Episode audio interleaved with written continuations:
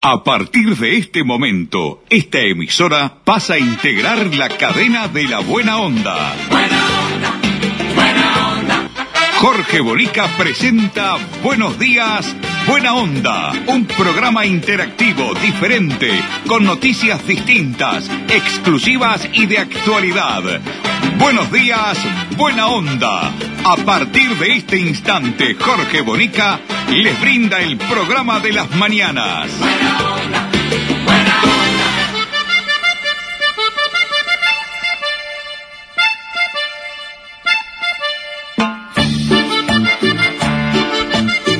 ¿Qué tal amigos? ¿Cómo les va? Muy buenos días, buena onda para todos. Último día del año, se va el 2020. Ojalá el 2021 sea mucho mejor.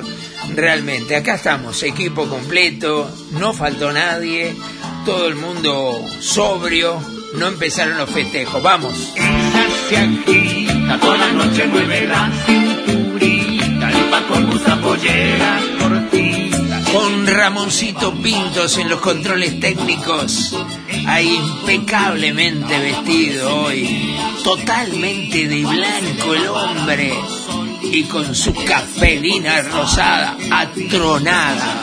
Bombón asesino, bombón bien latino. Con Mirta Susana Lencina, aquí en la producción periodística, aprontó un programa festejo final. Dice, no te va a dar el tiempo, pero lo aprontamos como si fuera un programa de seis horas en la mañana o en la tarde. Saludo a a todos, arriba.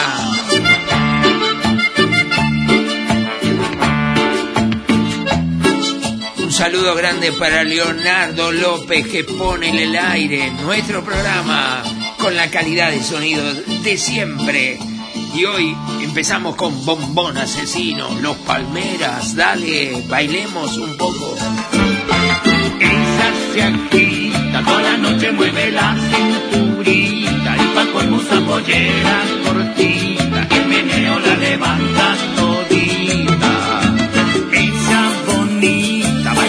se menea, se excita, cuando se le va parando solita, y ella sigue porque sabe que ríe. Muchos temas tenemos hoy, ¿eh? muchos temas, y la voz de todos ustedes, porque Ramoncito fue guardando uno a uno eh, los mensajes que ustedes mandaron en el día de ayer, donde la consigna era qué opinaban de los aumentos, aumento de combustible, aumento de luz, de teléfono, de OCE, de tarifas, en fin, y estaban calientes, muy calientitos, al igual que yo también. Estoy muy calentito. Me prometí hoy no calentarme, ¿eh? Si me ven caliente, llamen al 098-344-228 o mandame un WhatsApp de, que diga Jorge, no te calientes, no te calientes. Es calentable, la verdad, es, es una actitud totalmente injustificada de todos estos aumentos que hemos tenido. Y ahora un aumento más, un aumento más que vamos a hablar en un instante, que eso a mí no me calienta, me deprime, me angustia, me entristece, me pone mal de verdad. Ahora vamos a hablar de ese aumento que eh, realmente me pone muy pero muy mal. Vamos a los primeros mensajes, Ramoncito, ¿los tiene pronto ya? Ah, no, que voy. Primero voy a otra cosa, ¿no? ¿O no? ¿Sí? Bueno, no, vamos a, a, a, darle la bienvenida como corresponde y agradecer eh, en, en, fin de año a quien ha hecho posible que estemos al aire.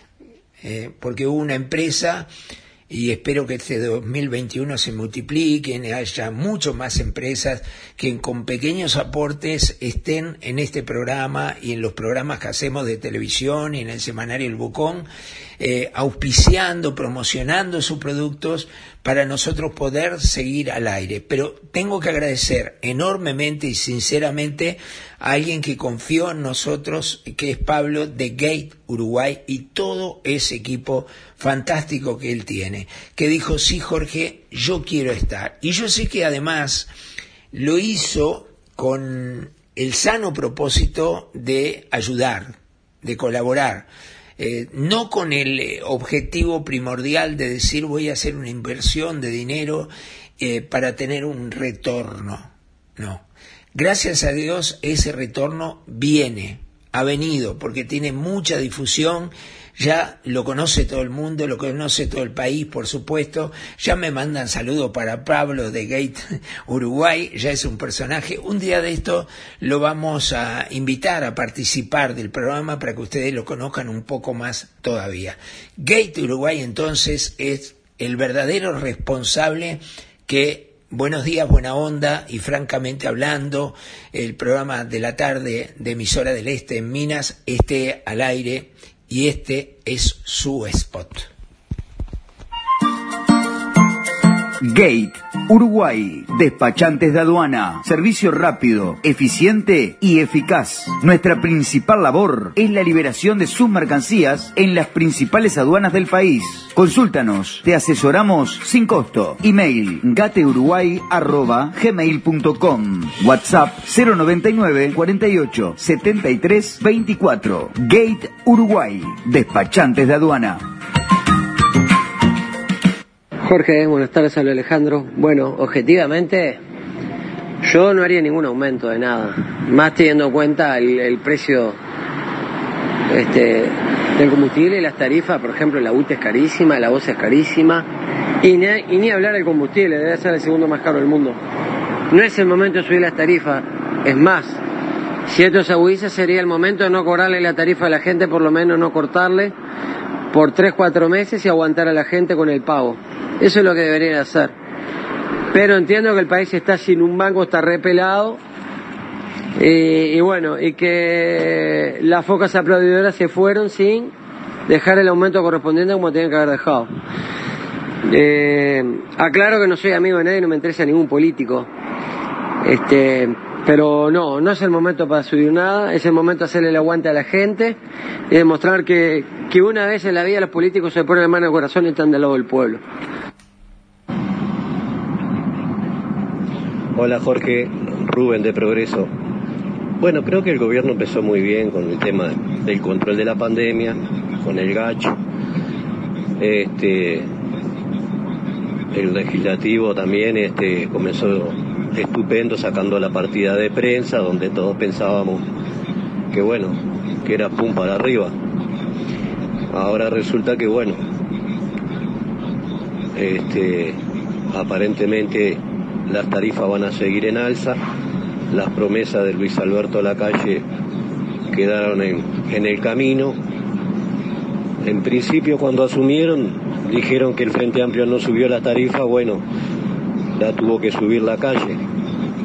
Hasta ahí bárbaro. Ahora resulta que van a subir nuevamente las tarifas. Entonces creo que, por lo que veo, me parece que este gobierno es el, eh, el Macri argentino, un periodo y afuera, porque la gente se la va a cobrar. Bueno, este, Mónica, ¿Y qué te voy a decir del aumento? Es insólito. Si la otra vuelta, si la otra vuelta, eh, eh, este, este, ¿cómo es? Sacaron y sacaron como es la, vamos a decir, este, ¿cómo te voy a decir? Sacaron este, los pagos, los préstamos, ¿no? Por tres meses, por la pandemia, ¿no? ¿Eh? Lo anularon por la pandemia, los pagos, los préstamos, ¿entendés? ¿Eh? Y sube la luz, y sube las tarifas, y sube, y, sube todo. ¿Qué te voy a decir? Es insólito. ¿Eh? Ahora que estamos en la pandemia, que todos necesitamos una mano, estamos todos locos. ¿Mm? Muchísimos jubilados con estos nuevos impuestos nos vamos a la indigencia. Pobre de aquel jubilado que no tenga hijos y que el hijo le dé una mano. La verdad, falta de trabajo, problemas con esto del coronavirus, o sea que no era apropiado, esta suba no era apropiado. En estos momentos no hay plata, no sé cómo vamos a hacer para pagar. La verdad un desastre. Y yo lo voté. No miento, yo lo voté. Nunca esperaba esto. La primer suba se la acepté. Ya esta segunda suba no se la puedo aceptar. Nos está destrozando. Y pensar que no voté al frente porque me estaba destrozando y busqué otra fórmula y también fallé. bueno, mi nombre es José Abel Zarza.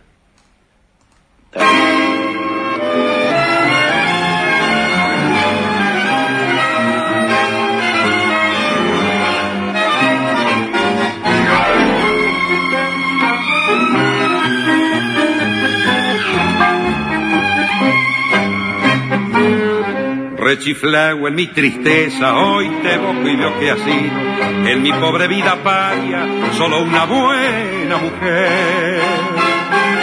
Tu presencia de bacana puso calor en mi nido, fuiste buena consecuente y yo sé que me has querido, como no quisiste a nadie, como no podrás querer.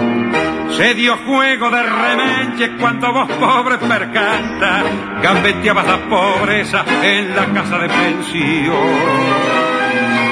Hoy sos toda una bacana, la vida te ríe y canta, los morlacos de ese otario los tirás a la marchanta, como juega el gato maula con el mísero ratón. Qué bárbaro, qué letra, ¿no? Julio Sosa, mano a mano hemos quedado cómo está caliente la gente, deprimida, enojada.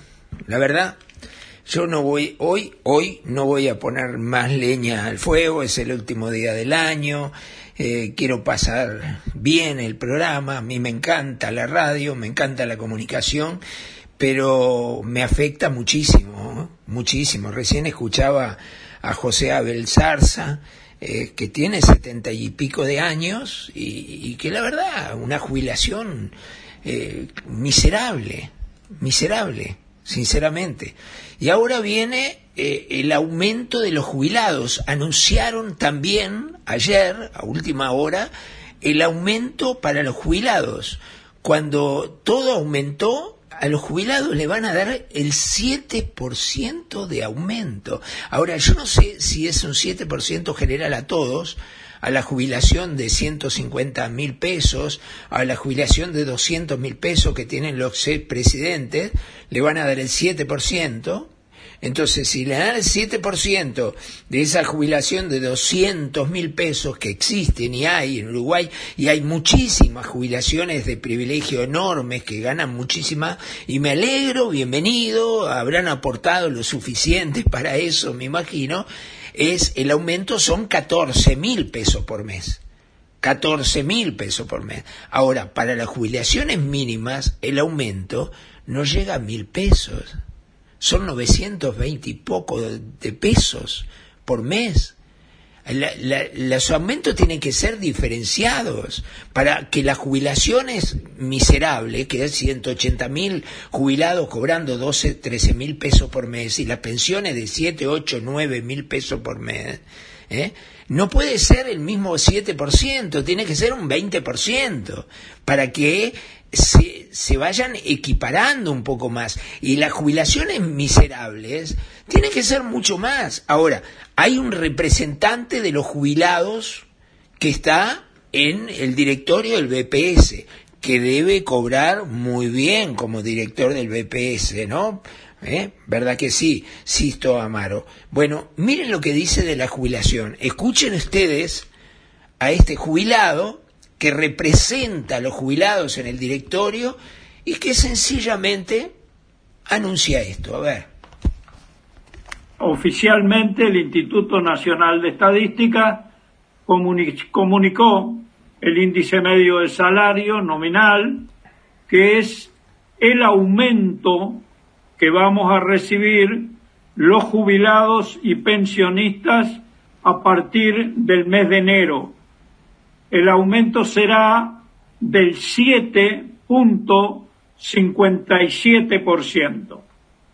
Este aumento está naturalmente por debajo del índice de precios al consumo, lo que significa para jubilados y pensionistas perder poder adquisitivo, perder eh, poder de compra, es decir, perder calidad de vida. Amaro dijo que no sorprendieron los números, que se esperaba un aumento de estas características, aunque destacó que la suba de las tarifas públicas también va a impactar negativamente en las pasividades. El ajuste se cobrará en febrero y luego en ese mes habrá un correctivo que se recibirá en marzo. Bueno, esto quiere decir, en síntesis, lo dijo claro Amaro, ¿no? Dos cosas de Amaro. Primero, lo dijo muy claro. Segundo, ¿Por qué no armó un quilombo en el, en el directorio cuando le dijeron va a ser el 7%? ¿Por qué no dijo, no, mi amigo, yo no voto eso, yo me, me, me voy a encadenar y hacer una huelga de hambre en la puerta del BPS? Yo represento a 200.000 personas que se están cagando de hambre. ¿Por qué no lo dice Amaro? Como si representa a los jubilados, ¿por qué no los representa con personalidad, con firmeza. ¿Por qué?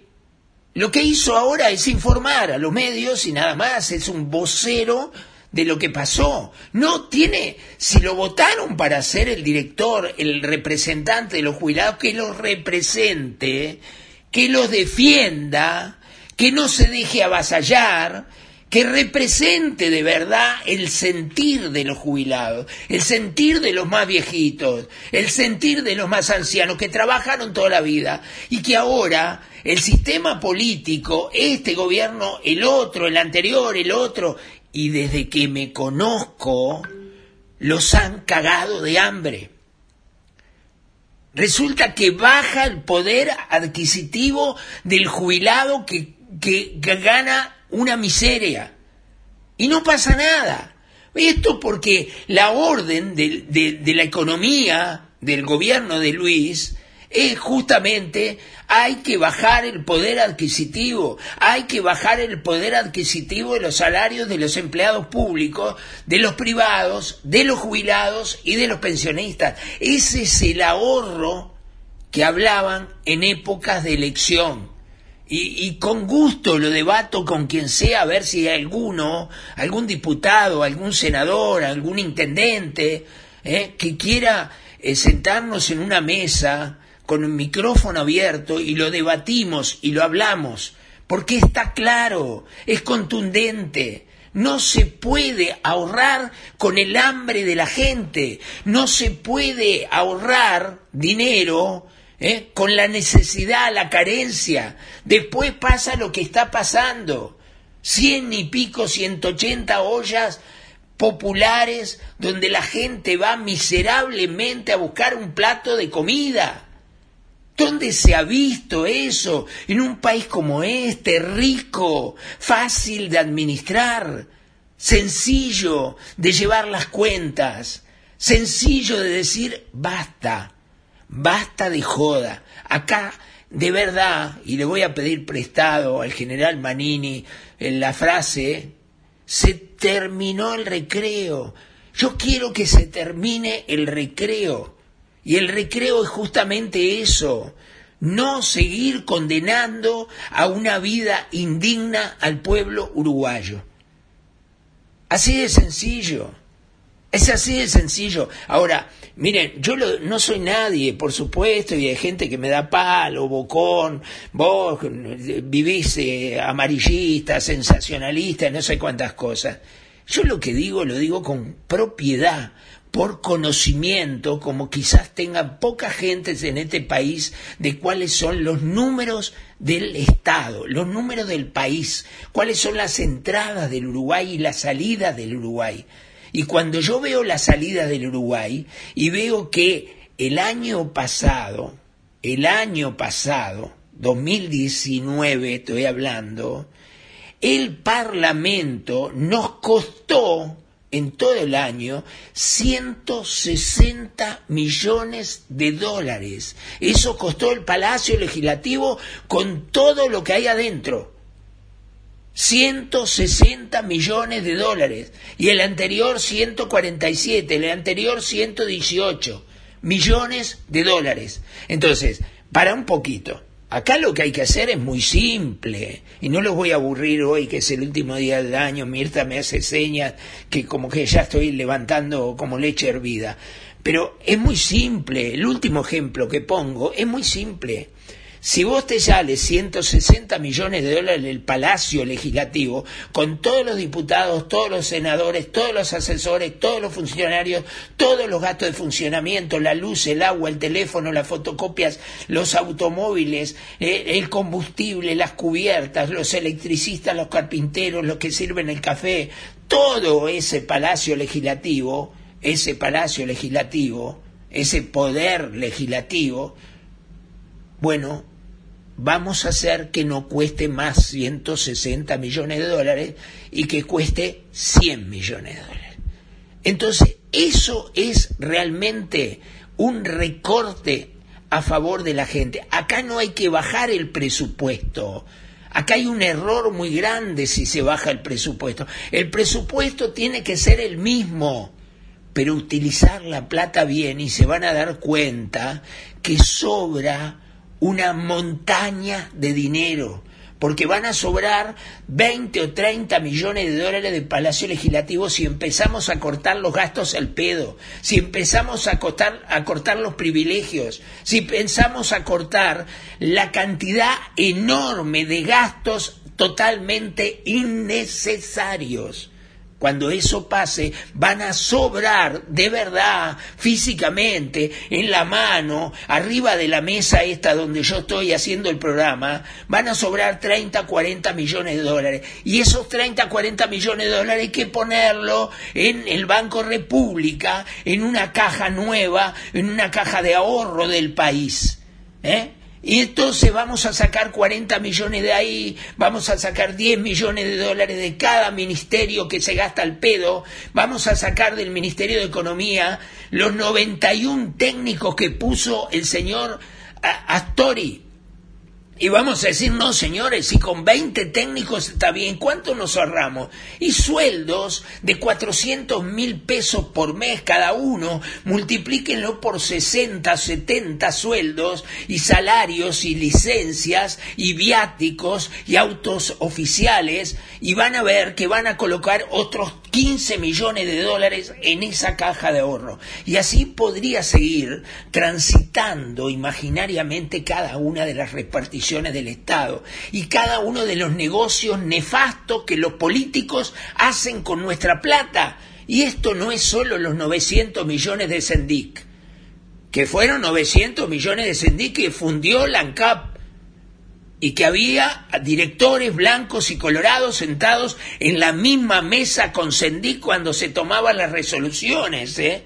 y que nos meten el verso que esos directores están ahí para fiscalizar. ¿Qué fiscalizaron? si se fundió en 900 millones de dólares la ¿qué fiscalizaron? ¿Qué estaban mirando? No, estaban repartiendo bolsas de Portland en sus departamentos, y estaban repartiendo vales de Nasta, y estaban repartiendo la haciendo política barata, inmunda, electoral con cuatro años anterior a una elección. Eso es lo que hacen los directores de la oposición cuando hablábamos del Frente Amplio. Pero esto no es de ahora, esto no es de ahora.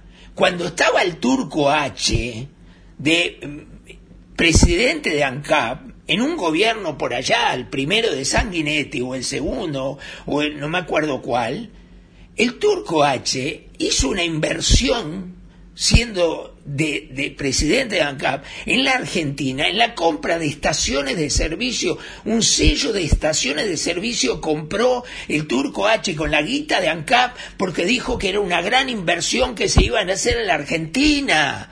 ¿Y saben cuánto perdimos con la inversión del Turco H? 200 millones de dólares, le estoy hablando de 25 años atrás. Yo soy viejo, ya las conozco todas, las tengo todas, las guardo todas, se las chanto en la jeta a cada uno que me viene a hablar a mí de esto, del otro, del frente, de los blancos, de los colorados. Son todos iguales, todos todos son responsables de condenar a los uruguayos a una vida indigna, de condenar a un millón de uruguayos que hoy están enfermos y no de coronavirus, sino de depresión.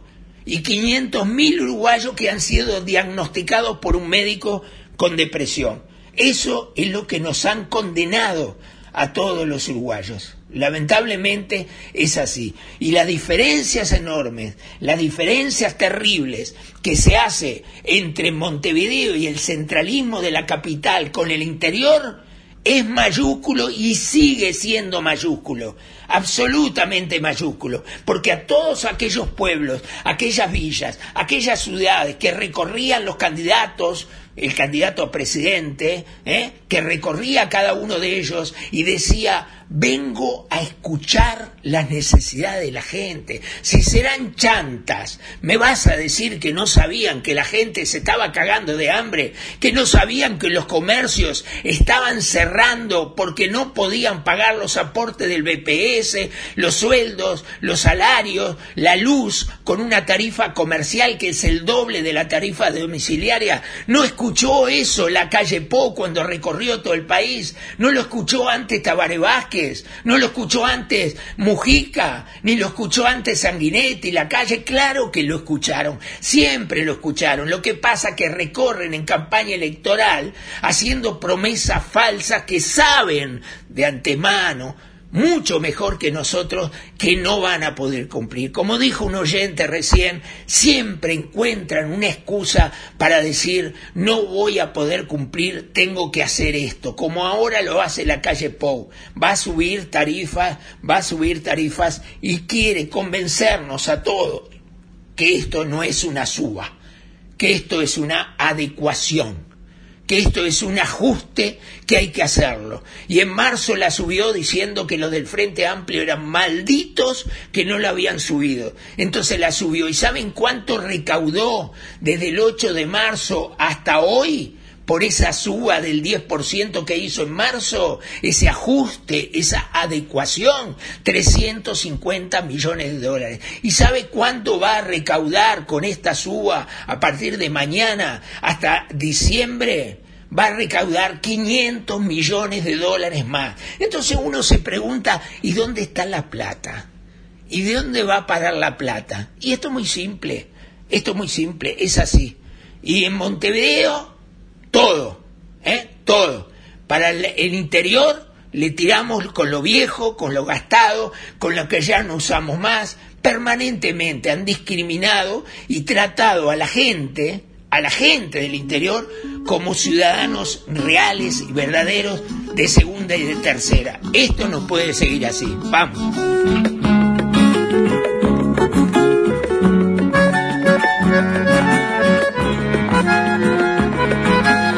Escuchen esta letra de Pablito Estramín, Morir en la capital. Qué gran verdad, ¿no? La capital nos ofrece buen servicio de salud, los mejores sanatorios y hasta el mejor ataúd, los mejores edificios, la mejor educación y para vivir en cuotas, la mejor financiación. Si te tienen que operar, morís en la capital. Cuando quieras estudiar, morís en la capital. Cuando quieras progresar, morís en la capital.